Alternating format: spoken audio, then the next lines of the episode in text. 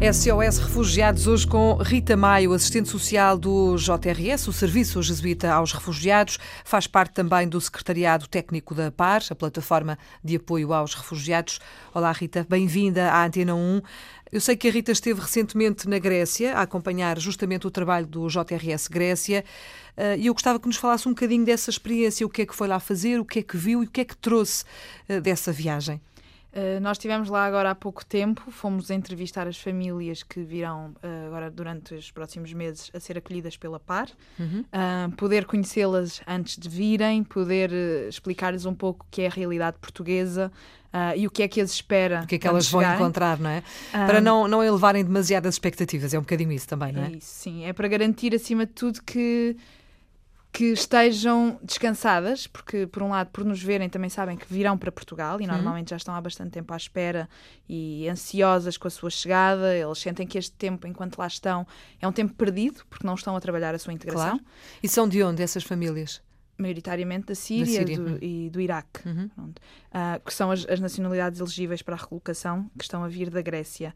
Um, a nível de, de, de, informação, pronto, o que nós percebemos destas famílias é que estão bastante ansiosas, querem chegar, querem começar uma vida nova o mais rápido possível, começar a colocar as crianças no, na, na, escola. Portanto, são famílias com crianças, não é? Sim, sim, acima de tudo, com crianças em idades. Uh, Todas as idades, sim. quase, não é? A maioria que nós uh, temos acolhido até agora até é abaixo dos 5 anos, ou seja, uhum. crianças muito pequenas que passaram por este percurso todo de vir desde a Turquia, ou seja, muitas vezes muito traumatizadas, que precisam de ser integradas rapidamente com outras crianças e começar uh, uma vida nova. E ver se é possível apagar ou pelo menos esquecer uh, aquilo que, porque já passaram, não é? E sim. não deviam ter passado com esta idade, sobretudo.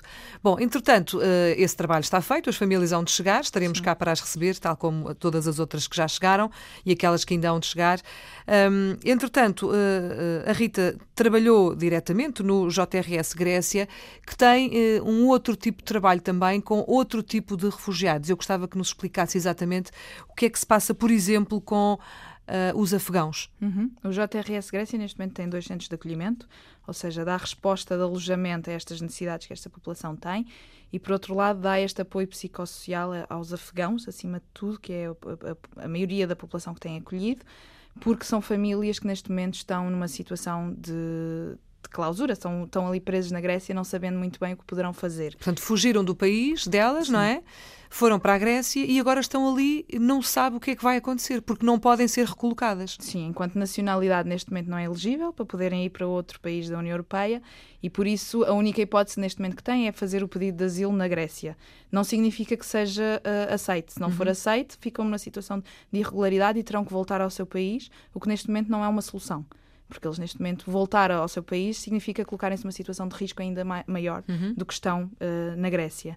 Um, estas famílias estão, acima de tudo, uh, bastante deprimidas por não conseguirem ver um futuro, um, claro. uma nova vida, uhum. um, pela segurança dos filhos, por saberem o que já viveram.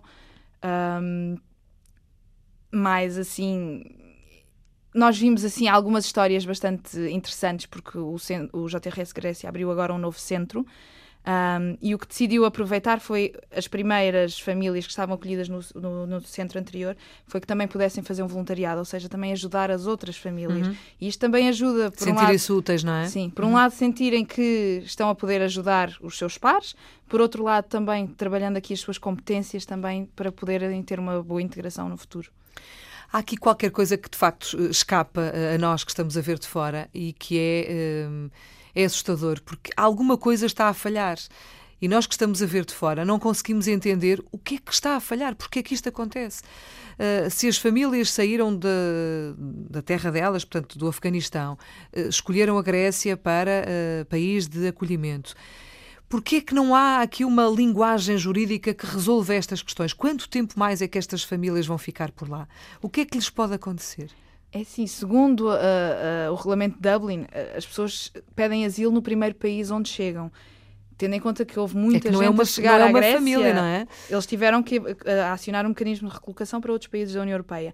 Só que isto também acaba por discriminar aqui um pouco a nível de nacionalidades, porque estão a fazer a recolocação de nacionalidades mais representativas hum. E, neste caso, os afegãos não estão elegíveis e, por isso, acabam por uh, ter que ser obrigados a pedir asilo na Grécia. E não há possibilidade deles uh, também serem recolocados? Porquê que, não, porquê que os afegãos não podem ser recolocados? Pergunta a minha ignorância.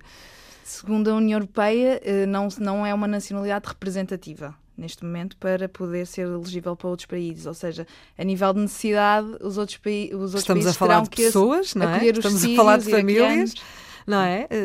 Isso, isso dito assim, não é elegível não diz rigorosamente nada. São famílias como as outras, são pessoas como as outras a precisar de tanto ou mais apoio do que as outras.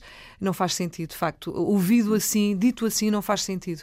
Há aqui qualquer coisa que me escapa e que está de facto a não funcionar. Bom, eh, a Rita, obviamente, veio de lá eh, a pensar que há um longo caminho ainda a percorrer, não é? É, estas famílias neste momento, pronto, eh, pensando aqui no, no trabalho agora também do, do, do Secretariado Técnico, pronto, estamos a falar de famílias que estão na Grécia desde 20 de março, ou seja, todas as pessoas que nós formos acolher agora no futuro já estão há muito tempo na Grécia. Isto também vai mexer mais a nível da questão de, de, do, do, sentimento depressivo, uhum. é, o, o sentir que estão a perder tempo da sua vida em que poderiam estar já a dar uma boa educação aos filhos. Um, e isso pode uh, colocar-nos novos desafios agora também no futuro no acompanhamento destas famílias. E é isso que, que se pretende. E ainda bem que vocês uh, trabalham, ainda bem que há muitos voluntários, muita gente a ajudar, porque uh, vão precisar e todos são poucos. Rita, obrigada por ter vindo à Antena 1. Rita Maio, do JRS, também do Secretariado Técnico da PAR, esteve hoje no SOS Refugiados.